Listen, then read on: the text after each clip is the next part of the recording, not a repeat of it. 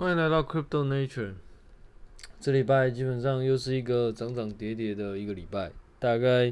整个市场上其实没有太多比较好的表现，除了 Luna 之外，因为 Luna 在大概礼拜二、礼拜三好像有走到那个 ATH，嗯，当然它有额外的原因啊，目前看起来应该是那个整个 Luna 的。跟 UST 的那个需求量变高，或者是说跟可能拜登那边的加密货币对稳稳定币的策略是有利的，可能会有关。但是目前来说，就是还是看看就好。但是，呃，我们可以看到的是，确实 Luna 在这个目前应该算是一个小熊市的状况。嗯，它的表现应该还是比较好的。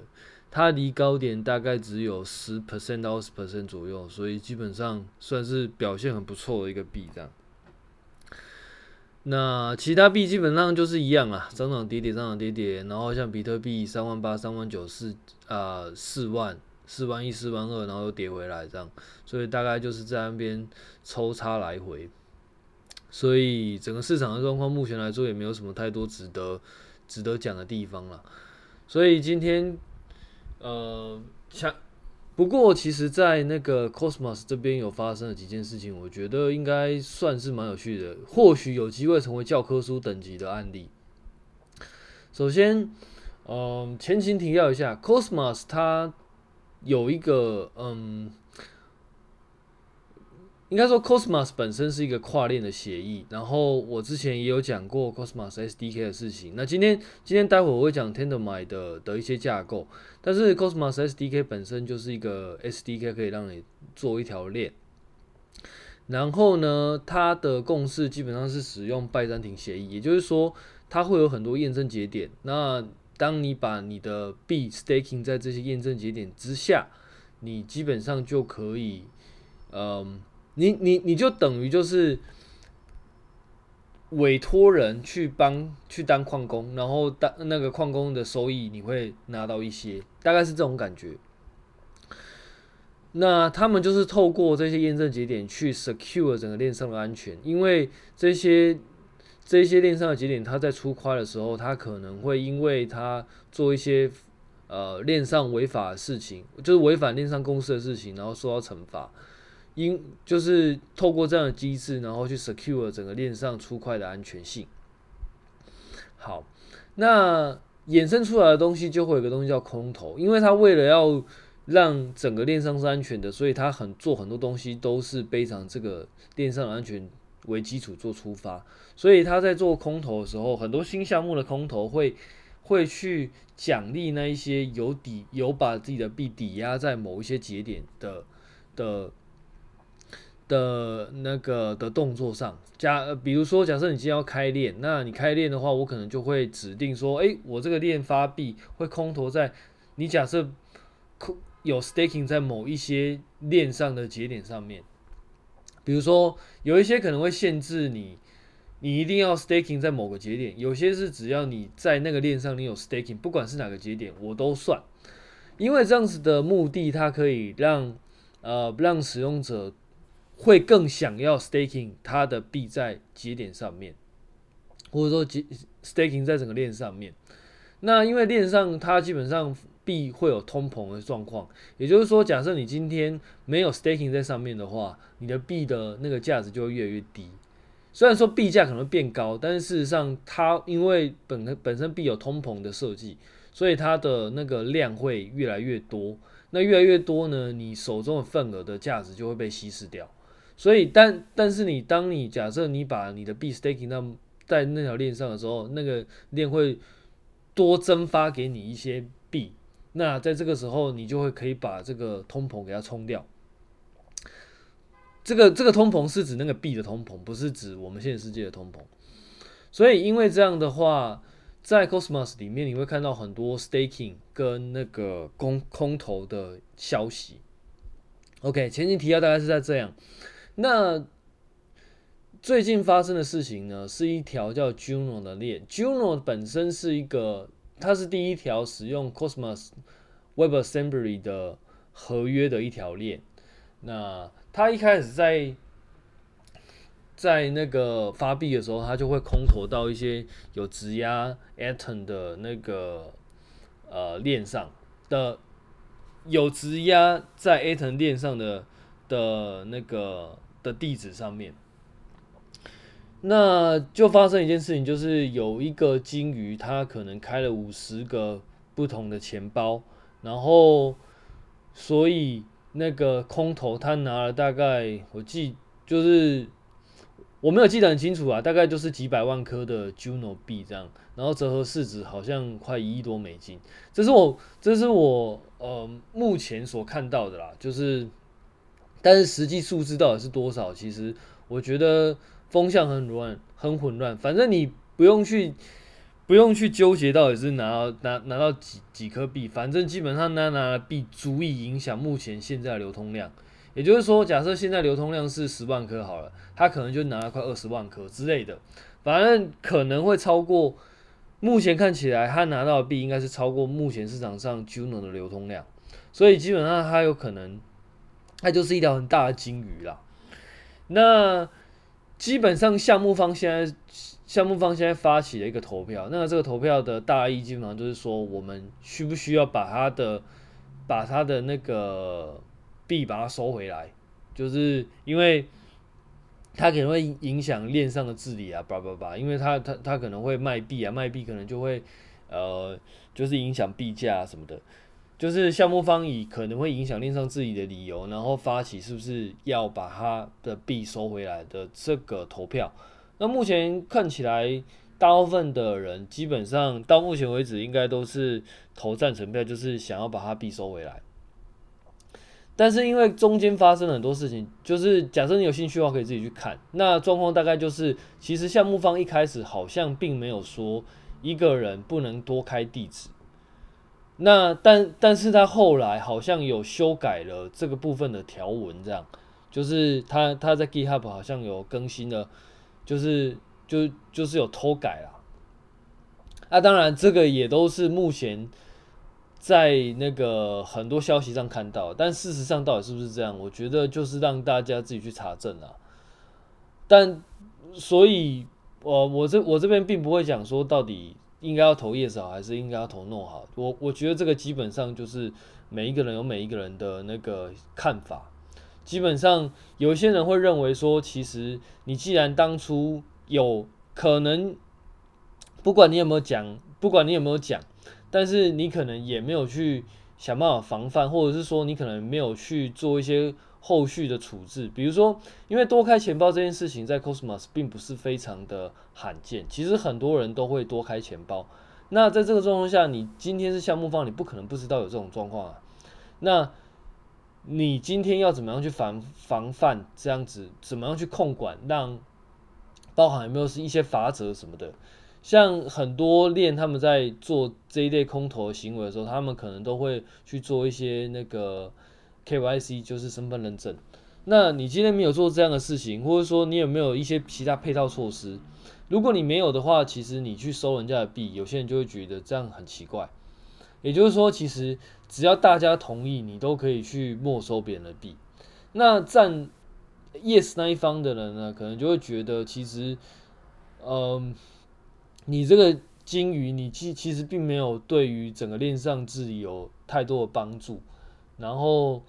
嗯，甚至你一直在卖掉你 staking 出来后的奖励，然后大家觉得你这样其实就是在，就是对整个链上是有害的，所以他会赞成把你的那个币把它收回来。那我我在这边并不会讲说答案是什么，我我只是发就是提了这个东西，然后如果你有兴趣的话，可以自己去看。呃，当然你也可以投票啊，但是你要投票的话，你大概就是要。先买一点 Juno，然后去 staking，你应该才可以投票，不然的话你应该也是不能投的。然后，那当然这也不是说你一定要去投票干嘛的，反正你也是可以当做听听就好。因为我觉得这个东西其实是可以当做一个呃区块链上治理的一个范例啊，就是到底你的空投应该要怎么设，那怎么样设会怎样设才会公平？那是不是假？假设我们今天以 code is low 的那个角度来看的话，是不是你今天没有写在合约上面，其实我们就当做你是允许这样的事情之类的。其实这很多议题其实都可以就是拿出来延伸讨论，包含其实很多人会说起底那个鲸鱼后面可能是一个老鼠会之类的，但但这些东西都没有经过查证。就是我们都没有办法去证明说是不是一定是怎样，或是一定不是怎么样，所以，所以这就是为什么我并不会在这边讲我自己的那个决定的原因，因为其实事实上有太多其实呃我们没有办法查证，而且太多可能是每一个人他自由心证的问题，就是你就是你自己的角度比较偏向于哪一方，可能就会有不同的答案。那所以在这状况之下的话，以链上的共识来说，目前就是用一采用一个投票的方式去做决定。那当然，投票的方式是不是假设今天最后 yes 的人比较多，那执行的这个东西，那它是不是一定是对的？其实我也不敢保证，就是可能可能 maybe 它真的是一个对链上有害的。的鲸鱼，所以投 yes 可能对大部分人是好的，可是对于鲸鱼来说，其实它不见得是一个，嗯，不见得是一个公平的的处置，或者是说，假设你今天，你今天可能你是那条，你不小心是那条鲸鱼的话，那你可能也没有做什么，就是。因为，因为坦白说，你你如果只是去卖掉 staking 出来的奖励，其实并不是，并不是太，嗯，就是蛮多人其实在做这样的事情啊。我说实话，那、当然也不是说蛮多人做这样的事情，他就是对的。他单纯就只是，他其实只是因为他是鲸鱼，所以你会把他的事情看得非常严重。但是本质上他在做的事情，可能跟很多人在做的事情是一样的。所以你今天就拿这个东西，然后去说，哎、他这样不对啊什么的，我觉得也很，我我我觉得也很奇怪啦。所以其实不管是正方两方都会有他的依据，所以这这也是为什么，我也只是提这个东西，然后你有兴趣的你就自己去自己去看。但是我比较想要去延伸出来讨论的就是那个。就是那个多开钱包的事情。所谓的多开钱包是指，其实很多空投它其实在你这个它是用地址来看的，也就是说，嗯，他们会用每一个地址来看这个地址做做了一些什么事情，然后是不是它符合资格。比如说有一些像有一些它的空投标准可能就是看你这个地址 staking 的。的某一些币有没有达到它的标准？如果有的话，那这个地址其实就是可以被空投的地址。它就是用这样的东西去做筛选。所以假设你假设你今天我我是项目方，那我今天我就是看说十个 Aton，或就是如果你有底你有如果你有 staking 十个 Aton 以上，我就会把你当做是一个和就是可以被空投的地址。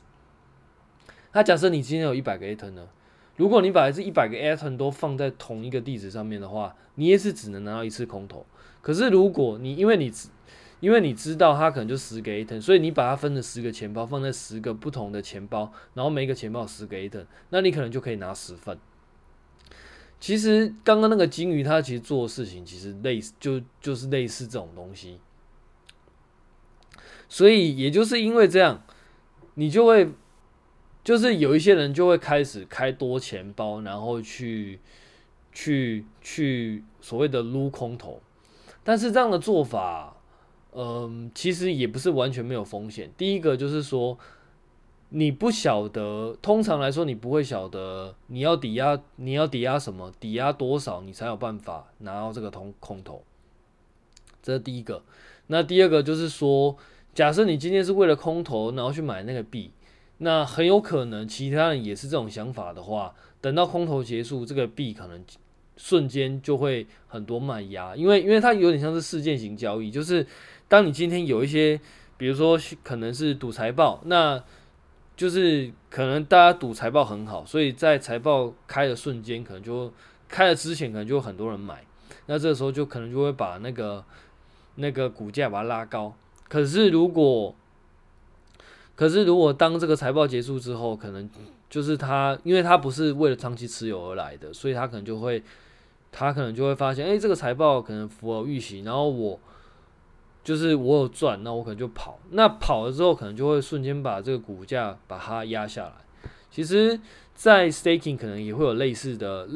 类似的现象发生，就是我为了 staking，所以我去买了很多这个链的币。可是当这个 staking 结束之后，我可能因为我并不是怎么长期持有的，那只要有一个人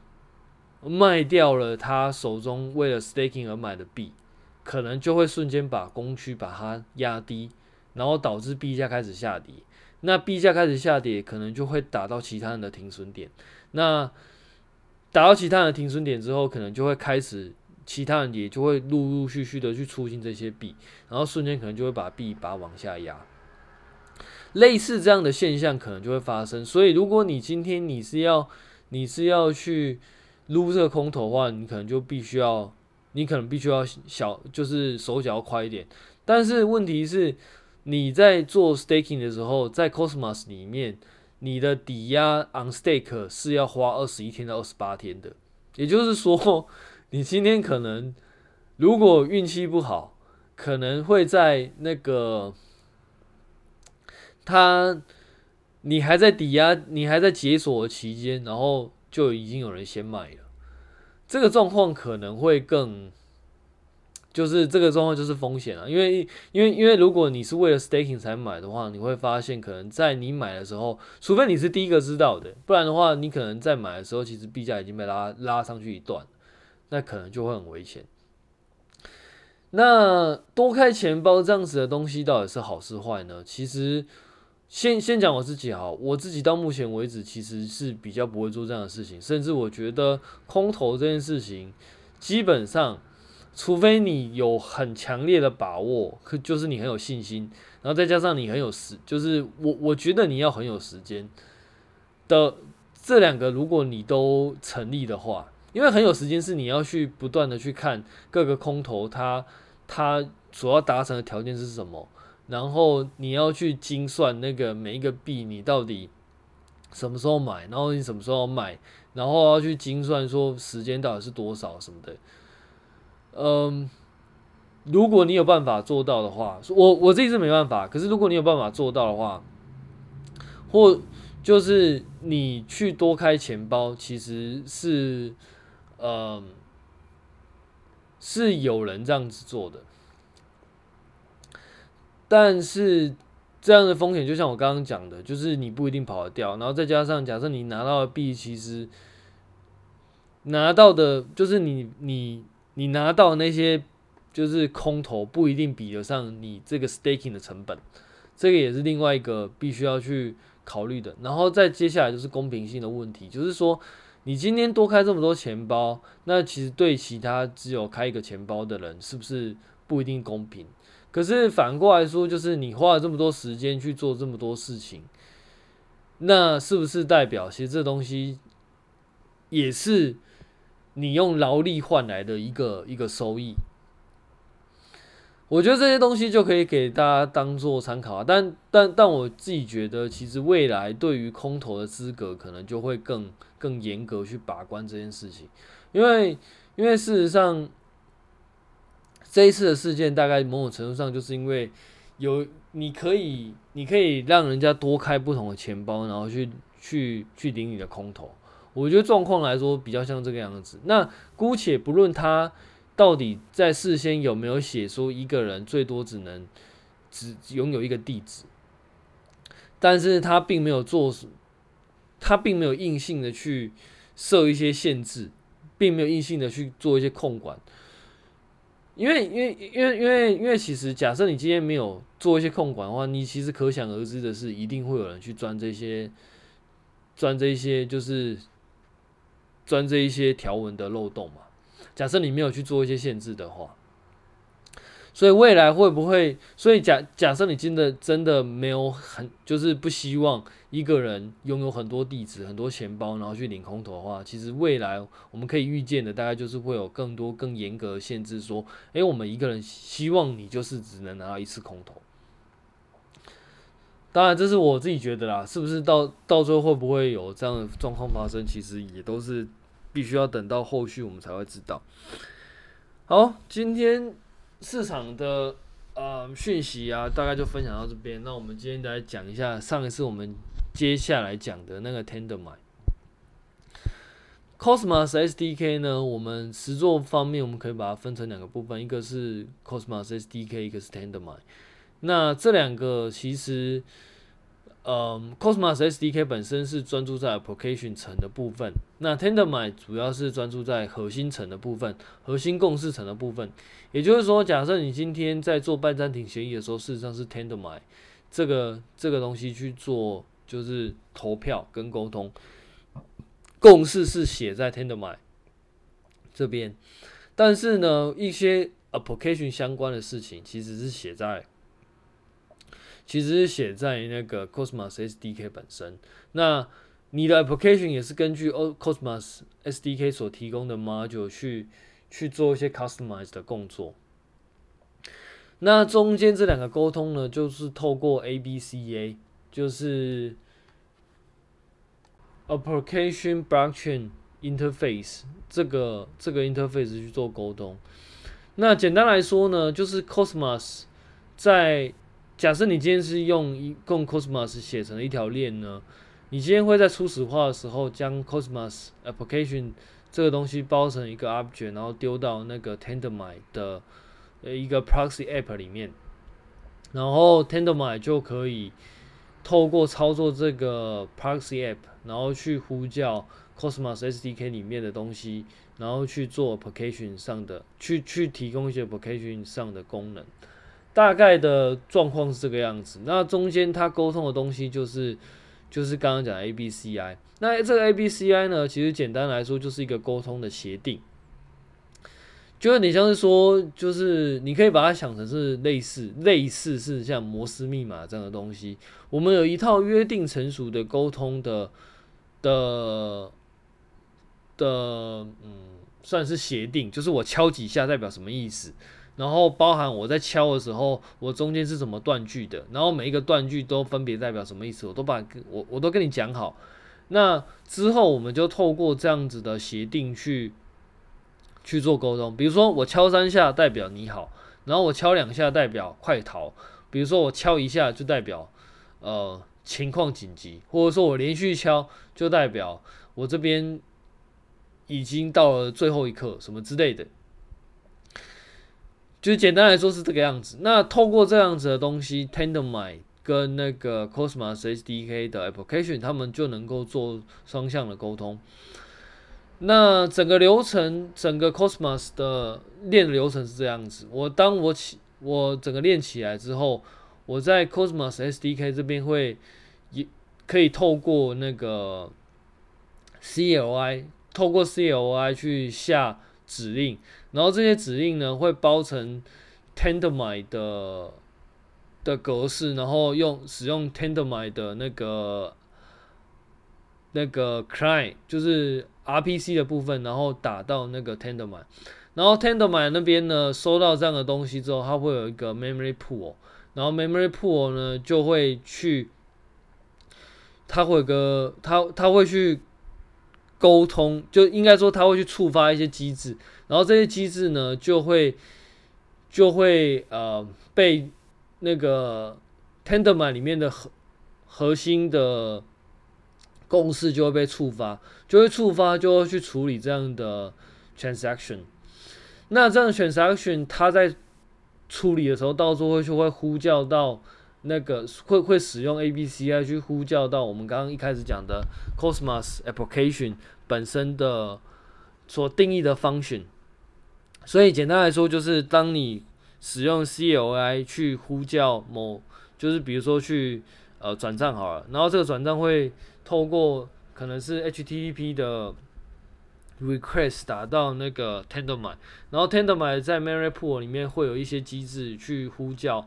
整个 TenderMy 核心的处理的函式，然后这个函式到处会呼叫到嗯 Cosmos Application 的所对应的函式，那这个函式可能就是某个 Application 的的 function，那。所以你可以看到，你可以现现在我们就可以知道，我们透过这样的东西，我们就可以去呼叫 Cosmos SDK、Cosmos Application 本身的函式。那因为你的函式其实都写在里面，所以你整条链上的 Application 就会就会被串起来。简单来说，刚刚刚那个是比较嗯从程式角度出发的版本。那我们现在讲一个比较简单的版本。简单来说，就是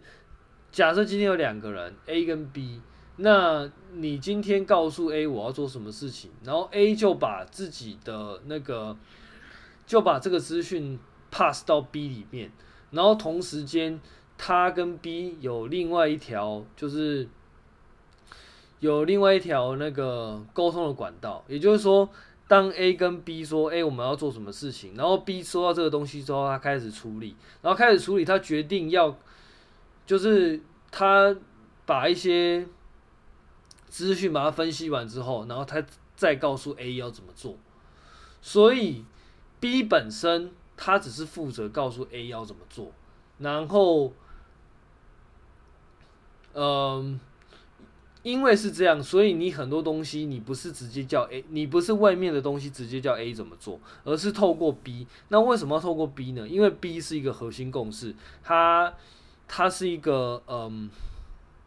它等于是一个链上的共识。也就是说，你告诉 A 你要做这些事情，然后 A 把要做的事情告诉 B 讲，然后 B 因为是链上的共识，所以透过链上公式发出来的命令，再跟 A 说你应该要做什么事情。你不能够直接命令 A 要做什么事情，你是透过 B 去命令 A 要做什么事情，然后透过 B，B 会去审核你这个你这个人提出来的东西到底合不合法。简单来说是这个样子。OK，所以我们总结一下，会有三个三个不同的角色。假设你是使用者，你是 C，然后那 Cosmos SDK 是跟以及他写出来 application 是 A，然后那个链上的共识是 B。就是假设你今天使用者，你告诉 A 说我要做这些事情，然后 A 把这些要做的事情，然后告诉 B，然后 B 开始去审核要做的事情到底合不合法。OK，他确定合法了，然后 B 就把这件事情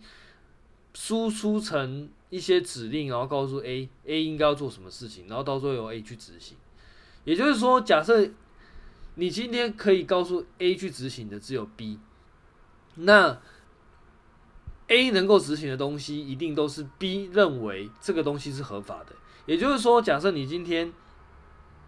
你今天你在那个，嗯，你今天你在，你要转账，那 B 就会呼叫 A 的东西，看，嗯，你这个转账到底合不合法？如果合法的话，它才会让 A 继续往下做。所以 B 跟 A 的功能其实就分得很开，就是。我不管你每一个，呃，不，我不管你每一个链它 application 是什么，但是我就是透过 B 去去做认证，我我我 B 去呼叫 A 的东西，然后去做验证。那如果我今天使用 A 写出来的方式去验证，OK，它是成功的话，那 B 就可以告诉 A，然后再往下做。但这个东西的好处是什么？链上的共识基本上就是链上的共识，它跟哪一个 application 是切开来的？也就是说，我验证的方法是写在 A，但是我呃审核这个认证的结果是在 B，那共识也是在 B，所以因为这样子的东西，所以你会看到很多 Cosmos SDK 的链上共识，它可以共用同一份 Tendermint 的 code，因为其实大家的共识其实都可以共用，但是你今天确切的每一个链要做什么验证，那基本上就是在每一个 application 它自己定义。也就是说，我今天 B 我只管你这个验证到底有没有达到 application 所写的那个状况，以及你今天这个东西是不是，你今天这个这个动作是不是合法？如果合法，就是照 A 定义的是合法的，那我 B 就会就会过，就就是会让 A 继续接下来执行。假设 B 发现 A 认证的结果是错的，那我们就会认为 user 的就是 C 的这个指令是错误的，我们就不会让它执行。大概状况是这样，所以假设 A，假设 A 它可能执行转账，那 A 可能执行，比如说假设你是 osmo osmosis，你可能就是执行那个就是交易。那假设你是在 Juno，你可能执行合约。那我们透过 A 写的东西去判断这个东西到底合不合法，然后把这合法的资讯交由 B 判断。那 B 在链上如果如果大家共识都认为是合法的，那就会让 A 继续往下走。那也就是因为这样，我们就可以看到，其实，在 Cosmos 你会看到很多链不同的不同的链有不同的功能。它不像比如说 Solana，它可能一个链里面它用不同的不同的那个 program，然后就有不同的功能。比如说像 DX，像那个 Siren 啊，比如说像那个 Radian，比如说像那个 Bonfida。比如说像呃 Mango，他们可能都是在链上是一个 program。那这些链上的 program，他们可能可能各自不同的功能，但是它基本上就是链上的一个 program。可是，在 Cosmos 里面，其实不是不一定是这个样子。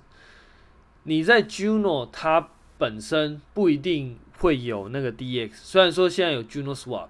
可是 Juno Swap 可能就是它的一个 Cosmos WebAssembly 的一个一个合约，但是你在 Osmosis 呢，它目前来说是没有合约的，可是它是有 D X 的。它 D X 是怎么实作？它就是实作在 Cosmos Application 的一个 Module 里面。那反过来说，Juno 的 Cosmos Application 的 Module 它就是 WebAssembly，所以因为这样，所以它可以去提供 WebAssembly 的服务。然后其他还有一些像是 Litecoin，然后像是那个，嗯，像是 Bisong，Bisong，它可能就提供，呃，你可以上传那个音乐之类的，所以它每一条链它有都有它自己独特的功能，这个我觉得是在 Cosmos 里面算是一个很特别的存在，就是。它其实是拿链去当做一个一个基本的，嗯，不能讲微小的个体，可是它也可以，它可以拿一个链当做一个执行的个体。也就是说，我 Osmosis 呢，就是整个链它就是一个 DX。那当然，你也可以自己克制你自己的 DX。然后 Juno 现在就是合约链，就是目前来说，它就是提供你做 Contract 的服务。然后你可以看到，像那个 Bison，它可能就是嗯提供你上传音乐的服务，然后还有一些其他的，像那个呃 Akash，Akash 呢，它可能就是提供你云端服务，像每一每一条链，它可以有自己独特的功能。我觉得这个是一个很有趣的想法，因为其实有一个有一个说法是这样，就是当你今天假设你今天行情比较极端的时候，你就会发现很多套利者会发很多 transaction 到某一条链上。那当你发这么多 transaction 的时候，你其实基本上你就会排挤到其他做其他功能的 user。可是如果你如果你多链的话，你很有可能你在行情极端的时候，可能拥塞的就只有那几条做做 transaction 的链。可是像其他的其他的链，比如说像那个 Akash，或者说比如说像嗯 Kai 这样子的链，它可能就不会受到影响。